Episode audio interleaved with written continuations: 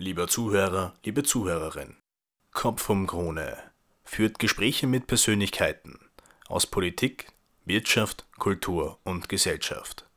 Wir tun dies unabhängig, ohne Werbung. Doch damit wir unsere Kosten decken und unser Angebot stetig ausbauen und verbessern können, brauchen wir Ihre Unterstützung. Bitte spenden Sie. Für mehr Informationen besuchen Sie uns bitte auf www.kopfumkrone.at slash spenden. Danke.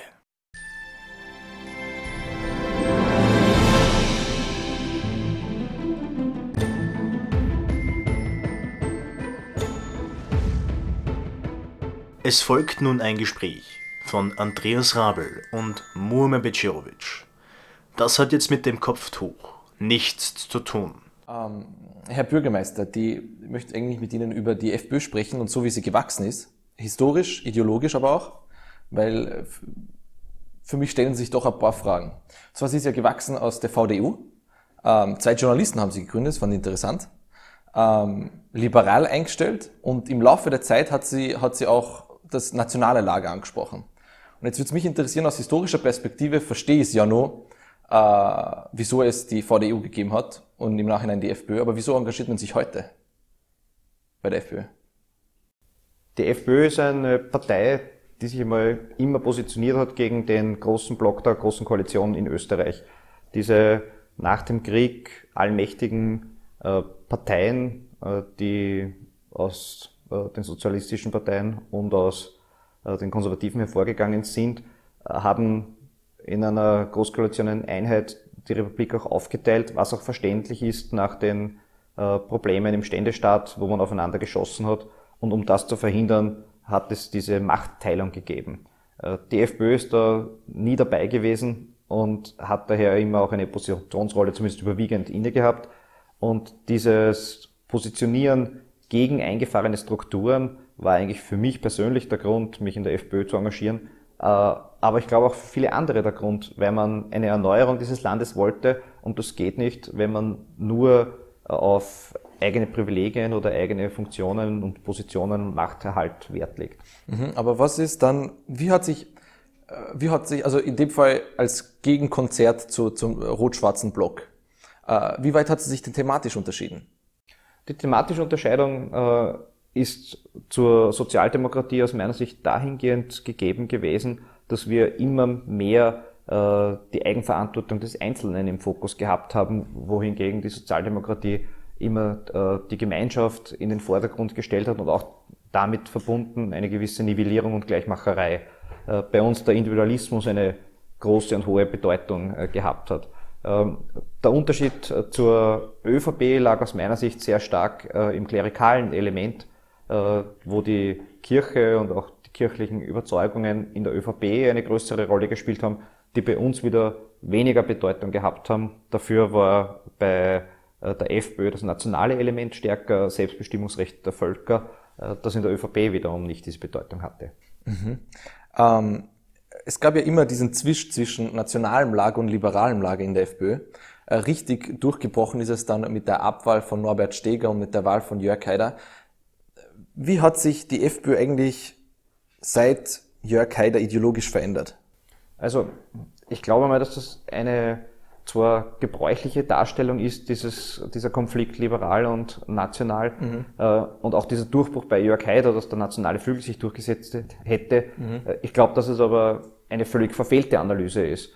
Äh, Jörg Haider ist nicht deswegen äh, gewählt worden, weil er jetzt dem nationalen Flügel angehört, dem er aus meiner Sicht im Übrigen gar nicht angehört hat, äh, sondern deswegen, weil äh, die FPÖ sich in einer schwierigen Phase befunden hat, kaum mehr wahrnehmbar und die Partei daher eine Erneuerung wollte, auch eine inhaltliche Erneuerung. Mhm. Und die Themen, die Jörg Haider gebracht haben, waren ja überwiegend nicht nationale Themen, sondern genau die Themen einer Positionierung gegen diesen Machtblock äh, ÖVP-SPÖ. Ob das die Antiprivilegien-Kampagnen waren, die er äh, gefahren ist, äh, oder auch generell mehr direkte Demokratie oder auch durchaus Volksbegehren Österreich zuerst, um diese Themenblöcke zu nennen. Ähm, das hat ja nichts mit national oder liberal zu tun. Und ich kenne ganz viele FPÖler, die mit dieser Unterscheidung auch nicht wirklich etwas anfangen können, weil ja die Elemente sich nicht widersprechen, äh, sondern durchaus äh, zusammenpassen. äh, auch historisch und geschichtlich zusammenpassen.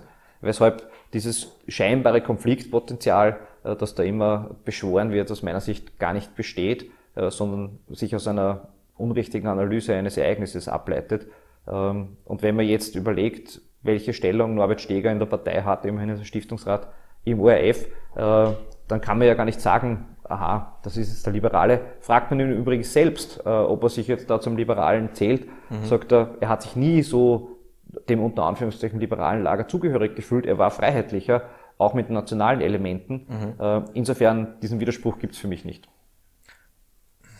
Ich, ich tue mir schwer, also habe ich mir gedacht. Ah, also ja, ein bisschen, aber ich tue mir schwer auch, auch was die geschichtliche Interpretation Österreichs angeht, was die FPÖ anbelangt. Ähm, ich also wenn man sich anschaut, die, die Interpretation der Volkspartei der Geschichte Österreichs geht bis in die Count-K-Monarchie zurück. Ja. Als, als Erbe sozusagen. Das, was Österreich ausmacht, ist äh, die Zeit der Monarchie. Ähm, was ist das der, der FPÖ?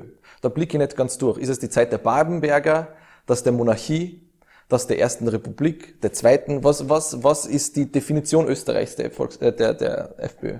Also die Wurzeln der FPÖ liegen aus meiner Sicht sicher begründet im Bereich der Aufklärung, äh, wo man das erste Mal sich verabschiedet hat von diesem ständischen äh, Denken, von diesem äh, Unterwürfigkeitsgedanken und vor allem auch von dem Prinzip, dass jemand von Gottes Gnaden Macht erhält. Mhm. Also die Abschaffung der Leibeigenschaft durch Kudlich als Beispiel, ein aus unserer Sicht Vorläufer der freiheitlichen Bewegung, ist ja so etwas, wo man sagt, hier hat es einen Befreiungsschlag der Bevölkerung, nämlich der damals zu 90 Prozent bäuerlichen Bevölkerung gegeben.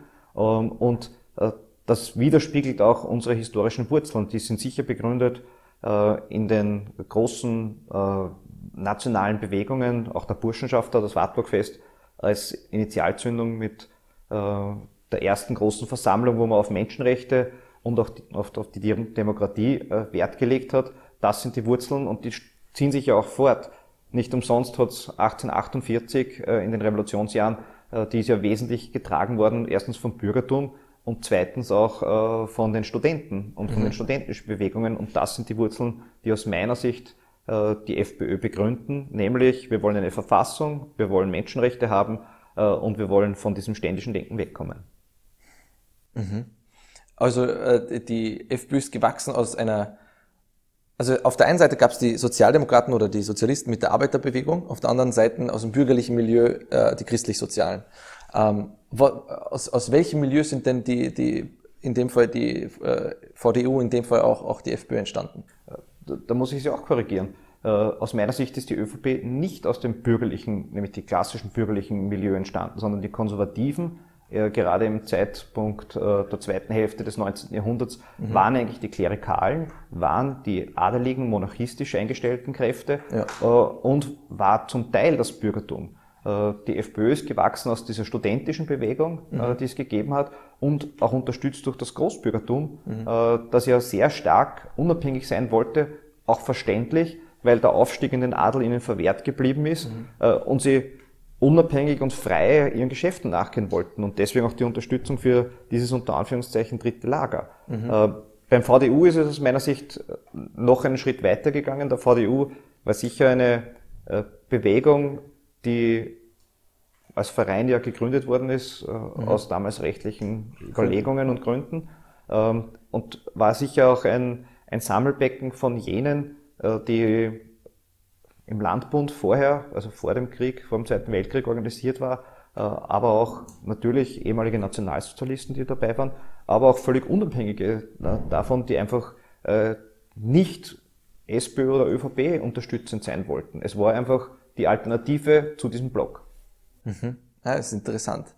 Ähm, ich meine, ich habe Ihre Grundsatzprogramme gelesen, aber auch die Wahlprogramme. Und ich blick da nicht durch. Auf der einen Seite finde ich viele sozialdemokratische Elemente, mhm. auf der anderen Seite viele christdemokratische Elemente. Und da denke ich mir, äh, die, es ist ja irgendwo, ich sehe keine klare ideologische Handschrift. Das ist ja irgendwie, ich nehme aus allem irgendwas, eklektisch fast schon. Ähm, es ist dehnbar wie ein Kaugummi. Sie könnten eigentlich morgen mit den Sozialdemokraten wie auch mit den Christdemokraten koalieren. Es würde keinen sonderbaren Unterschied machen. Also ich glaube, dass jede Partei äh, eklektisch vorgehen muss, weil ja die Probleme konkret sind äh, und diese konkreten Probleme auch konkrete Lösungen brauchen. Äh, und jede Partei, sobald eine gute Lösung gefunden ist, sagt, das war meine Idee. Äh, ganz oft in der Politik kommt, das habe ich auch schon vorgeschlagen, das habe ich auch schon gemacht und äh, so wollte ich es auch schon tun. Mhm. Und die Urheberschaft der Ideen wird dann oft ein Urheberrechtsstreit geführt, wer denn der, der Erste war. Ähm, eine Volkspartei, und ich betrachte auch die FPÖ als sehr breit angelegte Volkspartei im Vergleich zu einer äh, Sektiererpartei, die halt tatsächlich nur ein ganz enges Feld anspricht, wie es derzeit die Grünen aus meiner Sicht sind, die halt nur diese eine Positionierung haben, mhm. sonst nicht, braucht diese Breite. Und ähm, wenn ich mir die Programme auch der anderen Parteien anschaue, äh, dann äh, stelle ich fest, dass der Sozialdemokratische Wirtschaftsverband ja höchstens im Lachsrosa auftritt, äh, wohingegen die sozialistische Jugend äh, im Knallrot. Und da ist auch, sind auch Welten dazwischen und man kann sich auch aussuchen, ist man jetzt da oder da dabei. Das heißt, diese Breite ist notwendig, um auch in der Bevölkerung diese Breite darstellen zu können. Die FPÖ hat das wie jede andere große Partei auch. Und das ist auch nachvollziehbar, solange der blaue Faden sich durchzieht. Und das tut er ja. Mhm. Ähm, Jörg Haider ist zu einer Zeit äh, Vorsitzender der FPÖ geworden, wo eigentlich die Globalisierung einen äh, Durchschlag gehabt hat. Ein Drittel, also die Sowjetunion ist buchstäblich zusammengebrochen. Ähm, ein Drittel der Menschheit, das früher nicht am Weltmarkt beteiligt war, kam plötzlich in den Weltmarkt. Produkte, aber auch Arbeitskräfte konkurrierten untereinander. Äh, mittlerweile geht es so weit, dass Arbeitskräfte ersetzt werden können durch, durch Maschinen. Äh, spielt Ihnen das eigentlich nicht alles in die Hände? Ich betrachte die Globalisierung als äh, Chance und Gefahr gleichermaßen. Äh, man muss also mit äh, den Möglichkeiten dieser Globalisierung sehr behutsam umgehen weil auf der einen Seite die Arbeitsteilung und der freie Welthandel unglaubliche Möglichkeiten eröffnet, auch was den Reichtum der Bevölkerung betrifft. Mhm. Aber naturgemäß kann das auch ausgenützt werden und sowas haben wir auch schon erlebt im Zuge des Merkantilismus, mhm. Äh, dass es dann Schranken gegeben hat und wenn man heute die weltpolitische Entwicklung anschaut, äh, könnte ja dieser Weg wieder eingeschlagen werden, weil der Erste, der es macht, natürlich davon profitiert. Damals war es Ludwig XIV., mhm. äh, heute ist es Donald Trump. Ähm, und man sieht auch, dass an den Aktienkursen lässt sich ja auch ablesen. Mhm. Das geht natürlich auch zu Kosten von anderen, in dem Fall zu, auf Kosten der Europäer und der Chinesen. Ähm, und da, deswegen muss man auch aufpassen, wie man mit diesem Instrument umgeht und ob es gleichermaßen von der vollen Breite getragen wird.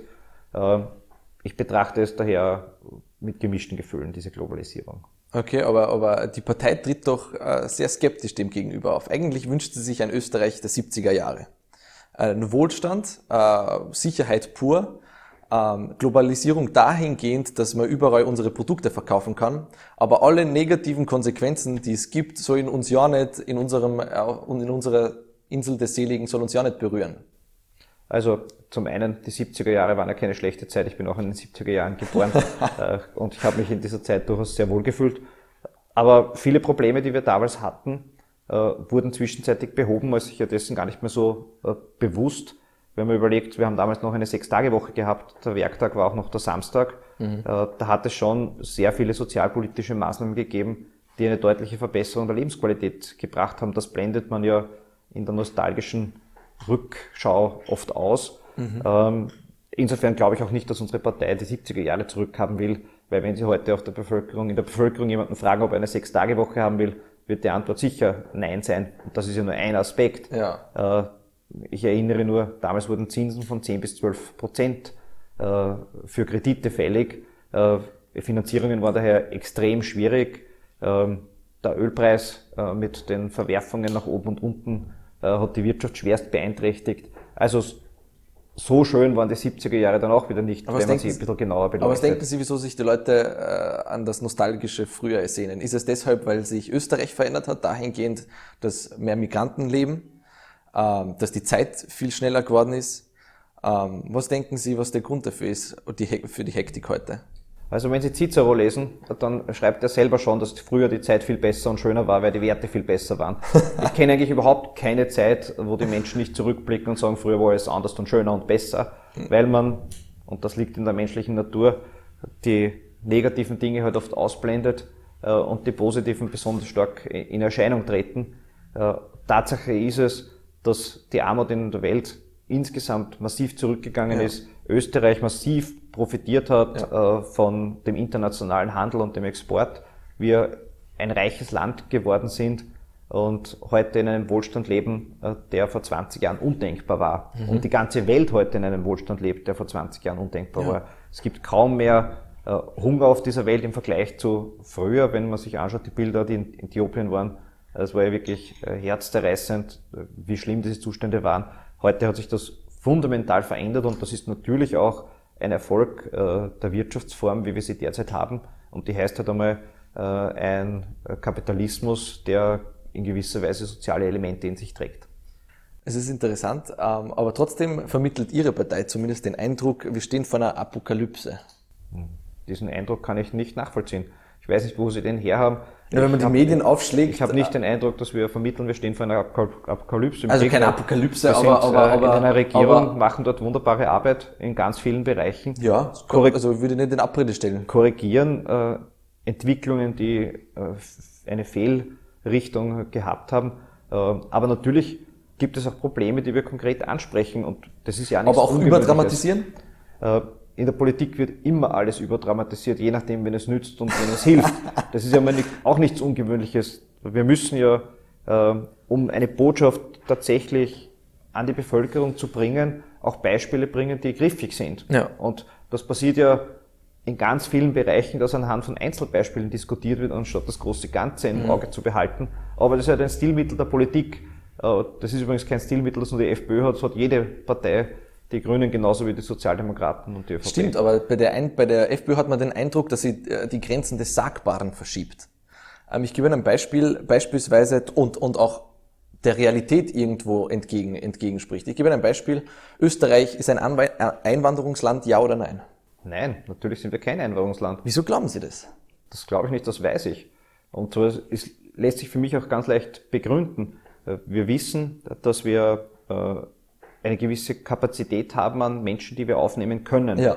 Ähm, und ein Einwanderungsland, ein klassisches ist es, das noch ausreichend Ressourcen hat, sowohl im Bereich der Arbeitskräfte als auch äh, der Unterbringung, das heißt Wohnraum. Ja, aber ich möchte trennen so zwischen Asyl und, und, und, äh, und Ja, das und möchte ich sowieso auch. Also okay.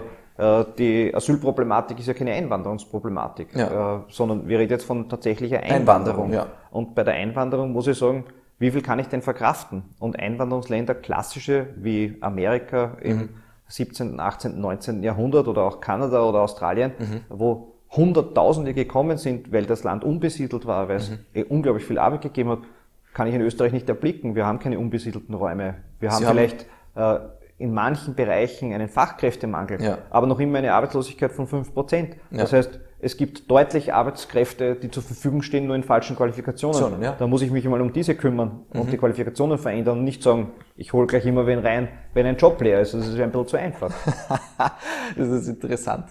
Ähm, 2050 sind ein Drittel der Österreicher über 60 Jahre alt. Mhm. Äh, wenn Ihre Kinder eines Tages eine Pension sehen wollen, wie wollen Sie das? Es ist, es ist eigentlich realitätsfern zu sagen, wir brauchen, wir, es lässt sich nicht, dass, dass dessen Finanzierung ohne der Säule der Einwanderung geschieht. Österreich wird vielfältiger werden, ohne jeglichen Zweifel. Es geht gar nicht anders. Daran zweifle ich ja auch gar nicht. Die Frage ist, ob die Einwanderung der richtige Weg ist. Weil wer sagt denn, dass die Leute, die nach Österreich kommen, mhm. tatsächlich die Jobs machen, die mhm. wir brauchen? Das ist ja noch gar nicht gesagt. Stimmt. Und ja. die Realität sagt ja genau was anderes. Nämlich, dass der Anteil der schlecht qualifizierten oder der äh, Migranten gerade im Bereich der Arbeitslosigkeit unfassbar hoch ist. Ja. Äh, weshalb ich sage, wer sagt denn also, dass dieses Modell stimmt, wir holen die Leute rein und die machen dann das, was wir wollen? Ist überhaupt gar nicht so. Wir sollten daher sehr viel mehr eine bessere Familienpolitik machen. Wir sollten darauf schauen, äh, dass es möglich ist, Beruf und Familie und Kinder zu vereinbaren. Mhm. Und äh, da sind die skandinavischen Staaten uns schon etwas voraus. Ja. Die haben mit dieser Politik es schon sehr gut geschafft, übrigens Frankreich auch. Steuersplitting, äh, Aufbewahrung äh, der Kinder, Kinderbetreuungseinrichtungen ausbauen, die eigene Geburtenrate wieder in die Höhe zu ziehen. Äh, weil das ist aus meiner Sicht das Einzige, was tatsächlich Sinn macht. Mhm. Ähm, hm. wir haben beispielsweise die Gastarbeitergeneration deshalb reingeholt, weil es Jobs gab, on, ja, ziemlich viele Jobs, aber auch Jobs, die bei uns niemand machen wollte. Ja, stimmt. Ähm, das wird nicht aufhören.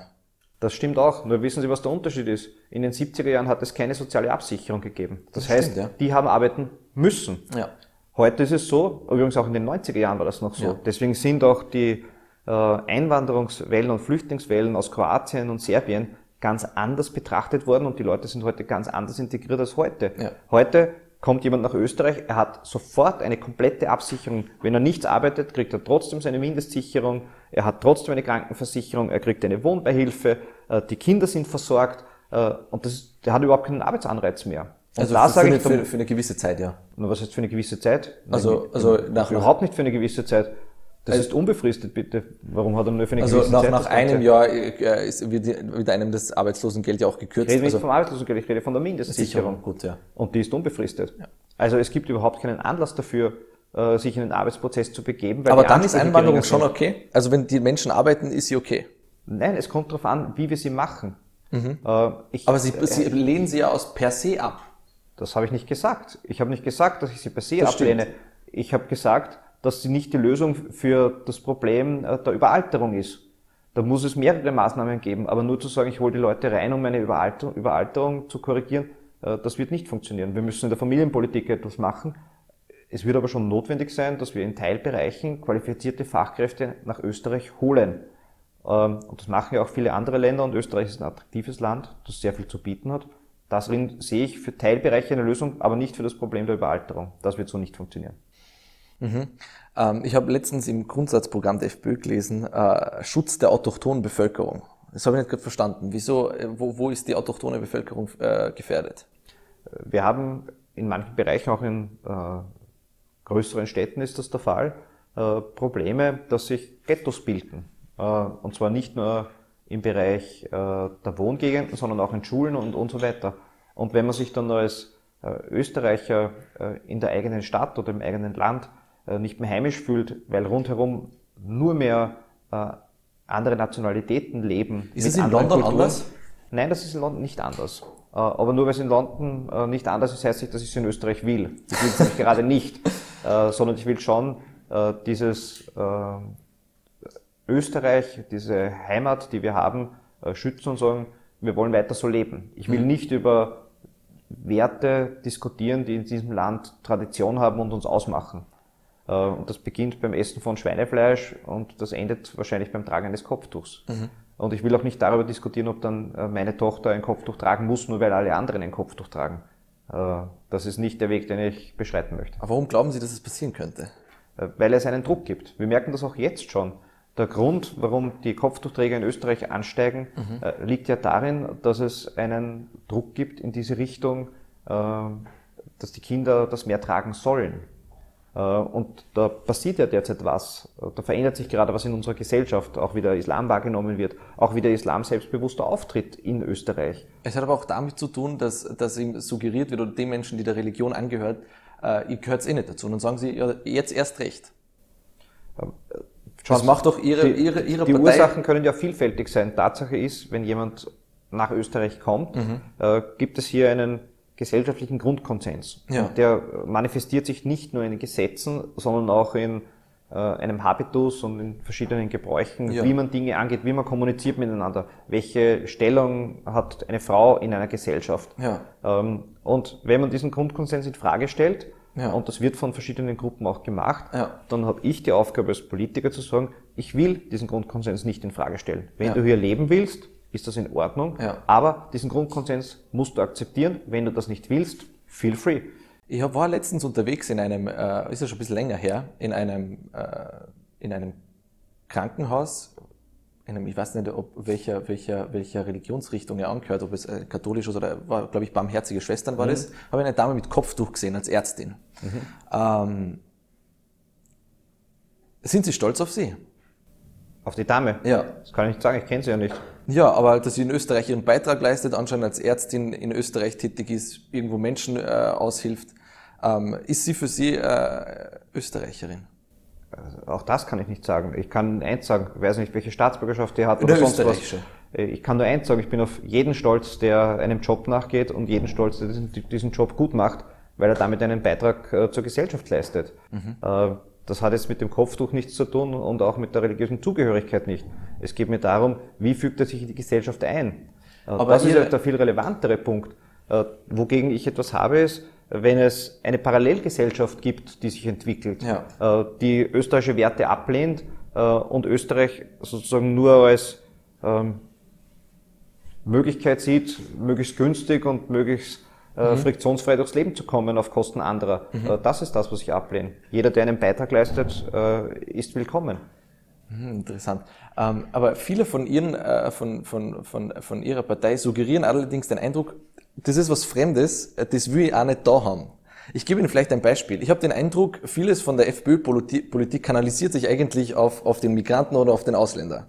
Ähm, kriegst du keine geförderte Wohnung, hat es dir der Ausländer genommen. Ist die Bildung in den Schulen schlecht, sind so viele Kinder von den Ausländern dort. Ähm, ist der Job weg oder gibt es Job, äh, einen Druck am Arbeitsmarkt, ist äh, der Ausländer, äh, der für geringeres Geld arbeitet. Jedes Thema lässt sich eigentlich darauf replizieren. Äh, glauben Sie nicht, irgendwann mal geht Ihnen, gehen Ihnen die Kopftuchverbote aus. Irgendwann mal gehen Ihnen auch die Flüchtlinge aus. Also ich glaube, dass Ihre Einschätzung völlig verfehlt ist. Ähm, die FPÖ ist nicht gegen die Ausländer. Es gibt halt Missstände und diese, Miss, diese Missstände äh, muss man auch konkret ansprechen, weil äh, der andere Weg ist, der in der Vergangenheit gepflogen wurde. Immer wenn die FPÖ gesagt hat, äh, wir haben ein Kriminalitätsproblem bei den Ausländern als Nazis und kaum hat man gesagt, es gibt ein Problem in den Schulen wegen fehlenden Sprachkenntnissen, ihr seid Nazis. Also Sie- Sie diese. Nazi-Keule ist ja auch etwas, was unter Anführungszeichen offensichtlich nie ausgeht. Stimmt, Es ja. geht doch um einen differenzierten Absolut. Zugang zu den Dingen. Und den kann man nur haben, wenn man Probleme, die bestehen, anspricht. Und zwar sehr konkret anspricht und sagt, das ist das Problem, das ist die Lösung, die wir haben. Ja, aber Sie Äh, gehen und- darüber hinaus. Ich habe den, also ich gebe Ihnen ein Beispiel, ich will den Namen nicht nennen, aber in Wien gibt es normal, wenn Sie einen geförderten Wohnbau kriegen, ist es normal, dass Sie auf ein Ticket warten und es ist egal, wie Sie ausschauen, ob Sie schwarz, weiß, asiatisch, Kopftuch tragen oder nicht sind, Sie kriegen ein Ticket und Sie warten, bis die Wohnung für Sie verfügbar ist. Ähm, viele von Ihnen oder, oder äh, einer zumindest, der mir in letzter Zeit aufgefallen ist, suggeriert den Eindruck, er, man kriegt dort die Wohnung, den geförderten Wohnbau, weil man eben ausländisch ist. Oder, oder anders ausschaut oder dergleichen. Also da müssen Sie Also, mir- aber Sie spielen ja auch damit. Und das nein, wissen nein, Sie nein, auch. Da müssen Sie mir schon ein bisschen konkretere äh, Dinge vorlegen vom Hören und Sagen und da kenne ich Ah, ist nein, anonym oder so. nein. Na, das ist mir zu wenig. Ja, aber das ist- also, das ist- aber das ist- äh, da, ich da muss ich ich, schon, ich kann dir sagen, was wir in Wales machen. Gibt es eine konkrete Wohnungsvergaberichtlinie und da steht ganz konkret drinnen, wenn jemand nicht Deutsch spricht, nach fünf Jahren des Aufenthalts hier Ja. in Wales, kriegt er keine Wohnung. Ja. Weil ich sage, fünf Jahre müssen reichen, dass ich so weit integriert bin, dass ich Grundkenntnisse der deutschen Sprache habe. Mhm. Und ich kann das auch nicht nachvollziehen, wenn ich in einem Land leben will Ja. und dort bleiben will, dass ich es nicht der Mühe wert finde, Grundkenntnisse der Sprache äh, zu erwerben. Ja. Und das hat ja auch weitreichende Auswirkungen. Schauen Sie, ich hätte, also ich habe mir das auch überlegt. Äh, Ich wusste, dass Sie damit kommen. Also sagen, naja, geben Sie mir ein konkretes Beispiel. Ich hätte, ich hätte, ich hätte zu Hause äh, Seiten ausdrucken können. Das wollte ich aber nicht machen, weil wir uns da wieder in den, in den, äh, in den Details verfangen. Ähm, trotz dessen gibt's ja aus Ihrer Partei Leute, die damit spielen. Würden Sie, würden Sie das verneinen? Ja, Wirklich? Also, Ja, das würde ich aber der, ich meine, ich würde schon sagen, dass seit, seit die FPÖ eigentlich äh, im Aufmarsch ist, Mhm. äh, das gesellschaftliche Klima doch rauer geworden ist. Wir gegen die anderen. ja uns gegenüber. Uns gegenüber ist es rauer Ja, geworden. Das ist ist völlig, immer- ja, das ist völlig ja, richtig. ja. Äh, die Verteufelung der FPÖ hat äh, stattgefunden und wird immer stärker. Das, da aber ich Klima rauer. bitte Sie, Sie, Sie hauen ja, Sie hauen ja wirklich auf diejenigen, die sowieso kein Sprachrohr haben, da hauen Sie schon richtig drauf. Auf wen? Also auf, auf die Migrantengruppen oder dergleichen. Ich meine, ähm, ähm, ähm, Wir sprechen Probleme an und das tun wir auch aus meiner Sicht zu Recht. und weit überspitzt. Ich habe Abseits vorher- des Faktischen. Nein, das stimmt nicht. Also ich kenne kein Beispiel, wo wir sagen, es ist abseits des Faktischen etwas angesprochen worden. Ähm, wir sprechen Probleme an, die vorher nicht angesprochen worden sind und wo wir beschimpft worden sind, dass Ja. wir sie überhaupt ansprechen Ja, als Nazis und so weiter, Ja. weil es keine differenzierte Grundhaltung gibt. Und deswegen versuche ich auch jetzt in der Diskussion wieder äh, ein bisschen zu dieser Differenziertheit zurückzufinden. Es ist doch zu einfach zu sagen, die FPÖ ist immer nur gegen Ausländer, genauso wie es es zu einfach ist zu sagen bei den anderen, ja, die FPÖ sind lauter Nazis. Das eine stimmt nicht und das andere stimmt nicht. Äh, es gibt Probleme, wir sprechen diese Probleme an, wir sprechen sie zum Teil auch überspitzt an, das ist ein Stilmittel der Politik, das Absolut. machen alle gleichermaßen. Äh, Und dass man sich Beispiele herausgreift, die äh, auf die eine oder andere Art außergewöhnlich sind, weil sie dann besonders einprägsam sind, ist auch nachvollziehbar.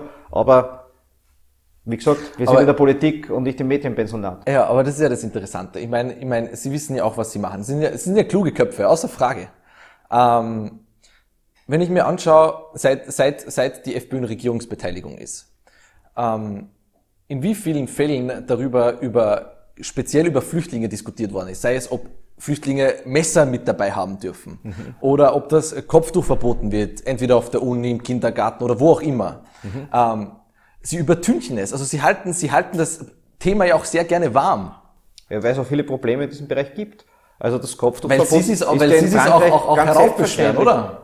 Das gibt ja die realen Probleme. Jetzt in Steyr ist wieder ein Mädchen ermordet worden von Stimmt. einem Afghanen, zwei Messerstiche. Ja. Wir haben eine Zunahme der Messerattentate und der Messervergehen, die gewaltig ist, glaube ich, plus 300 Prozent ist die Zahl, die ich im Kopf habe. Also dass es ein Problemfeld ist, über das wir reden müssen, Ja. das ergibt sich ja, wenn ich die Medien lese. Ja. Und beim Kopftuchverbot muss ich Ihnen sagen, auch das Kopftuchverbot äh, hat ja eine Begründung. Weil wenn heute im Kindergarten und in den Volksschulen schon Kopftücher getragen werden, dann ist das Ausdruck eines politischen Denkens Ja. und hat nichts mit dem Islam im klassischen Sinn zu tun, weil du hast, Kopftücher sind erst zu tragen, äh, wenn das Mädchen die Pubertät abgeschlossen hat. Ja. Insofern sage ich Ihnen, natürlich ist das Ausdruck einer Politik, die ganz bewusst gemacht wird. Das sind ja politische Zeichen. Und nicht umsonst gibt es in Frankreich ein komplettes Kopftuchverbot. Regt das dort irgendwen auf? Ja. Ist dort die Aber- Rede davon, dass die da das eingeführt haben, lauter Ja, Nazis sind? Aber, Nein, überhaupt aber nicht. der Unterschied ist, in Frankreich sind alle religiösen Symbole verboten. In Österreich äh, ist das nicht der Fall. Selbst im Gerichtssaal äh, ist, ist ein Kreuz zu finden. Schon lang nicht mehr. Oder, oder anderswo. Hm. In den Schulen. Auch nicht beispielsweise. mehr. Naja, nicht, nicht in jeder. Ähm, In den ähm, privat geführten Schulen. nicht nur. In den Da ist, es, da ist es durchaus möglich. Ja, ja, gut, in privat, ja, in den privat geführten Schulen, ja. Ähm, hm. Also, ich bin der Erste, der sagt, entweder wir, verbieten alles oder wir lassen alles zu. Ähm, aber trotzdem, äh, und sie würden, ja, aber das ist, sie würden also verneinen, dass die, dass die, dass die FPÖ gerne das, das, das, das Migrationsthema warm hält. Ich sage Ihnen, die FPÖ Weil sie werden immer, Partei, natürlich werden sie immer irgendwo Probleme mit, mit Migranten oder aber mit Migranten die muss man dann auch ansprechen. Das wissen sie auch. Wir haben ja einen Schwerpunkt, schauen Sie. Aber äh, andere Probleme lassen Sie auch außen vor. Ich gebe ein Beispiel. Das Pensionsthema spricht keiner an. Stattdessen erhöhen Sie die Mindestpension, ohne zu überlegen, naja, ähm, ähm, wovon werden die Jungen eines Tages eine Pension bekommen. Alles Fach, jede fachpolitische Auseinandersetzung wird an, an den Migranten oder an der Auseinandersetzung mit der Migration geknüpft. Nein. Also schauen Sie die Zeitung auf. Können wir Also, gleich nachschauen. Ich, ich, ich sehe das ein bisschen anders. Wir haben einen Schwerpunkt, der betrifft den Bereich Sicherheit und Integration, Migration. Ja. Das ist ein Schwerpunkt, den die FPÖ hat, genauso wie vielleicht die ÖVP äh, im bäuerlichen oder im Wirtschaftsbereich einen, Ja. einen Schwerpunkt setzt und andere in anderen Schwerpunkten. Aber das ist nicht der einzige Schwerpunkt. Wir haben auch einen Schwerpunkt im Bereich des Sozialen. Äh, Und sehr viele Maßnahmen, die wir in der Vergangenheit ergriffen haben, sei es der Familienbonus, sei es auch die Erhöhung der Mindestpensionen, äh, oder die Reform der Mindestsicherung spreche ich durchaus auch an, sind auch sozialpolitische Maßnahmen, die sinnvoll und wichtig sind. Nur, ich kann ja jetzt einen Bereich nicht ausklammern, in dem es viele Probleme gibt, nur weil ich sage, oh je, der Bereich, das ist ein Fuigakt, wenn du das ansprichst. Na, das machen wir nicht. Und ich finde es auch richtig. Äh, Bleiben wir bei den Positionierungen, die wir haben. Sie haben zuerst gesagt, Ja. also Sie können diesen Faden nicht erkennen, ich schon. Und der heißt eindeutig, wir sind für eine Law and Order Politik im Bereich der Sicherheit und der Migration. Das ist die Christdemokratie auch. Nein, das ist die Christdemokratie gerade nicht. Weil schauen Sie sich an, wie die Integrationspolitik und die Verschärfung in dem Zusammenhang die Proteste äh, von äh, christlich-sozialen, also von ÖVP-Teilorganisationen nach sich gezogen haben. Also da hat es ganz massiven Widerstand gegeben und nicht umsonst sind die westlichen Bundesländer auch äh, auf die Barrikaden gestiegen gegen Kurz, äh, wie Sie wissen. Also ganz so äh, ist das bei der ÖVP jetzt wieder nicht zu haben. Da gibt es ein bisschen diese Unterscheidung zwischen den Türkisen und den Schwarzen. Das hat schon noch immer ein bisschen was. Ja, das, das, mag, das mag definitiv stimmen. Ähm, ich habe mal nachgeschaut, wer, wer, wer eigentlich die FPÖ wählt. Oftmals ein großes Segment ähm, sind Niedrigverdiener, aber auch äh, Leute mit geringeren äh, ähm, oder mit keinen Hochschulabschlüssen unter anderem. Was mich interessieren wird, warum fällt bei Ihnen die Chancengerechtigkeit so kurz? Äh, Das kann ich nicht nachvollziehen. Naja, also dass Sie sagen, warum, warum äh, die, die Ganztagsschule oder, oder warum streben Sie beispielsweise auch keine Gesamtschule an? Also es ist doch, ich habe den Eindruck, die FPÖ-Funktionärskaste ganz oben, das ist aus gut bürgerlichem Hause, Ähm, aber, aber sie werden von Leuten gewählt, die nicht unbedingt der Repräsentant, äh, Repräsentanten dafür sind, oder? Also was die Chancengerechtigkeit betrifft, äh, glaube ich, dass wir gerade mit unseren sozialpolitischen Maßnahmen versuchen, diese Chancengerechtigkeit herzustellen äh, und das auch in ganz vielen Bereichen gelingt. Tatsache ist aber, dass die Gesamtschule ja keine adäquate Lösung ist. Und wenn man sich international anschaut, ob die Gesamtschule etwas gebracht hat oder nicht, äh, dann muss man ja, wenn man nach Dänemark oder auch in die Niederlande schauen, sagen, sie ist eigentlich gescheitert. Äh, und das liegt auch, und da bin ich jetzt wieder beim Parteiprogramm, natürlich an unserem Parteiprogramm. Wenn wir davon ausgehen, dass der Tüchtige gefördert werden soll ähm, und dass es daher auch eine unterschiedliche Behandlung und eine unterschiedliche Förderung geben soll, je nachdem, welche Fähigkeiten wer mitbringt, dann ist für mich völlig klar, dass es auch unterschiedliche Schulen braucht. Ich kann auch mit jemandem, der äh, sehr rasche Auffassungsgaben hat, äh, viel mehr und viel spezieller schon arbeiten als jemand, der vielleicht noch mehr Unterstützung braucht. Aber ich habe ich hab den Eindruck, die Bildungspolitik der Freiheitlichen ist eigentlich, ähm, der Arbeiter soll der Arbeiter bleiben. Nein, überhaupt nicht. Das stimmt ja auch gar nicht im Übrigen. Äh, wir wissen ganz genau, dass sich sehr viele in diesem Arbeitermilieu ja heute bewegen als gelernte Fachkräfte, die ja überwiegend FPÖ wählen. Ja. Das heißt, gerade die gelernten Handwerker sind das Rückgrat unserer Wirtschaft und das sind eigentlich die klugen Köpfe, die nach oben streben. Äh, und wo ich der Meinung bin, die soll man unterstützen. Man muss deswegen auch die Lehre in ihrer Bedeutung wesentlich erhöhen, besser bezahlen, ähm, fördern, dass das wieder eine Wertigkeit bekommt. Weil das sind die Kräfte, die uns fehlen. Ich sage nicht, ich war Anwalt, wir haben in unserer Kanzlei auch Akademiker als Sekretärinnen beschäftigt, weil die haben nirgends anders einen Job bekommen, so einfach ist die Geschichte, weil wir einfach an Bedarf vorbei produzieren. Jeder glaubt, der Akademiker, das ist das Allerbeste, was es gibt auf der ganzen Welt. Nein, es ist schon lange nicht mehr. Ähm, man muss da auch da sehr differenziert sehr einfach vorgehen. Äh, also schauen wir, dass wir die Lehre fördern und schauen wir, dass wir diese Menschen zu Fachkräften äh, heranbilden, weil das ist das, was die Wirtschaft braucht und davon, damit ist auch der soziale Aufstieg verbunden.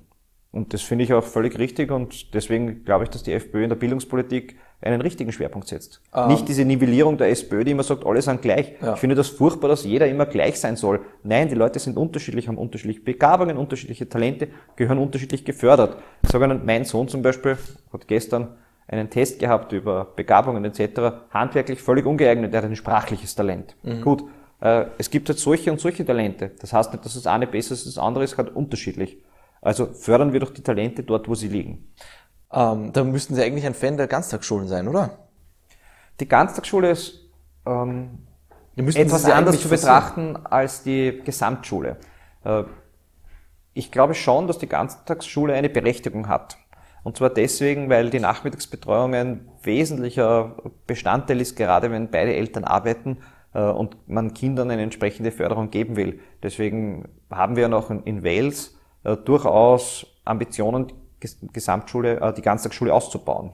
Also das ist für mich aber keine Frage der, äh, der direkten oder unmittelbaren Bildung, sondern es ist eine Frage der Betreuung. Das heißt, was mache ich mit den Kindern am Nachmittag? Wie kann ich sie bestmöglich fördern, dass sie auch am Nachmittag eine Erziehung und Förderung bekommen, damit sie sich weiterentwickeln?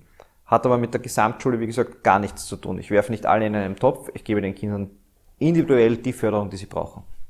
Mhm. Ähm, wagen wir eine Prognose, der, der, der, der FPÖ-Prognosen sind ganz schwierig, ähm, aber wie sie in 10, 20 Jahren ausschauen wird. Ähm, heute hat sie ein Viertel der Stimmen bekommen, 25 Prozent, das ist ein starkes Ergebnis. Das ist durchaus, kann man schon sagen, auf, auf eine Volkspartei, auf, Niveau, auf dem Niveau einer Volkspartei. Ähm, glauben Sie, dass sie, dass, sie, dass sie in Zukunft weiterhin so stark bleibt? Ich möchte zwei Gründe nennen. Ich glaube persönlich, dass sie an der Realität scheitert. Ich glaube nicht, dass sie, dass sie in vielen Bezügen, ähm, in, in vielen Fragen die richtigen Antworten hat. Auf Bereiche der Migration, die werden nur großteils auf supranationaler Ebene zu lösen sein, der sie eigentlich, also die Partei, äh, widerstrebt. Ähm, das, Migration, äh, das Einwanderungsthema werden sie ebenfalls nicht geregelt bekommen, weil wir mehr Einwanderung bekommen, ob sie ihnen nun gefällt oder nicht. Ähm, Dinge wie, wie, wie Wirtschaftsfragen in, in, in, globaler Perspektive werden auch nur noch von, von, von auf europäischer Ebene zu regeln sein. Glauben Sie, dass, dass wenn Ihnen mal die Themen ausgehen, und das werden sie eines Tages, irgendwann mal gehen Ihnen das Flüchtlingsthema aus, das, das, das Migrationsthema, was bleibt dann übrig? Also zum Ersten äh, teile ich Ihre Einschätzung überhaupt nicht. Mhm. Äh, die einzige Partei, die sich derzeit in einer Identitätssinn- und äh, Sachkrise befindet und Themenkrise ist die SPÖ. Der sind die Themen wirklich ausgegangen und sie hat nicht äh, weitere gefunden. Was die Antworten der FPÖ betrifft, so muss ich Ihnen sagen, wir waren diejenigen, die richtig gelegen sind. In allen Belangen übrigens. Sowohl was betrifft, die Grenzen dicht zu machen, wo man gesagt hat, das geht gar nicht, wir schaffen das nicht. Ähm, es ist gegangen. Und äh, auch die insgesamte Beantwortung der Integrations- und Migrationspolitik durch die Konzepte, die wir haben, waren eigentlich bisher die einzig richtigen. Und in Europa findet ja gerade eine Gegenbewegung statt. Nämlich, dass man die Konzepte aufgreift, die wir propagiert haben. Äh, weshalb auch die Sozialdemokratie in Europa derzeit eine Niederlage nach der anderen erleidet. Äh, man sagt da immer, aha, okay, Rising Right, äh, oje, was passiert hier in Europa, aber die Bevölkerung hat schon erkannt, dass die Antworten der Sozialdemokratie offensichtlich die falschen waren und die äh, der FPÖ und der Bündnispartner die richtigen. Insofern kann ich das nicht ganz nachvollziehen, äh, was Sie da sagen.